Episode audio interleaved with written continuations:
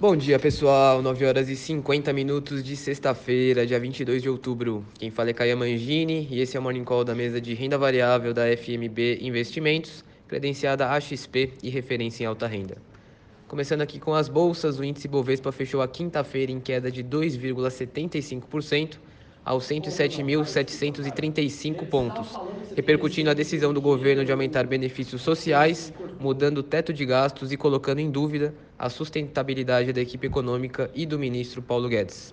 A saída do secretário do Tesouro, anunciada depois do fechamento do mercado, confirmou os temores que levaram o Ibov a fechar no pior nível desde novembro e o juro do contrato futuro para janeiro de 2023 para os maiores níveis desde 2018. O futuro do Ibov opera em queda de 0,73% agora pela manhã.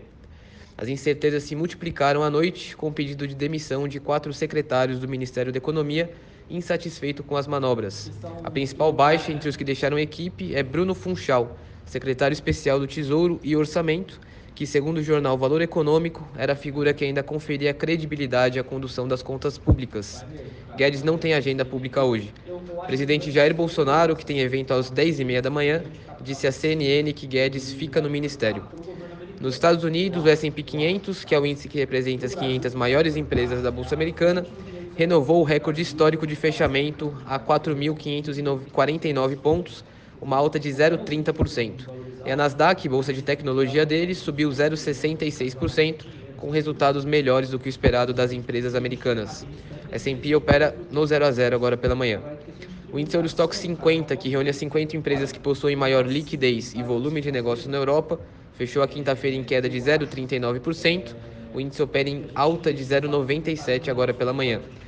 Na China, a incorporadora Evergrande pagou quase 84 milhões de dólares em juros e principal de um título de dívida em dólares, ajudando o índice Hang Seng de Hong Kong e o setor imobiliário regional.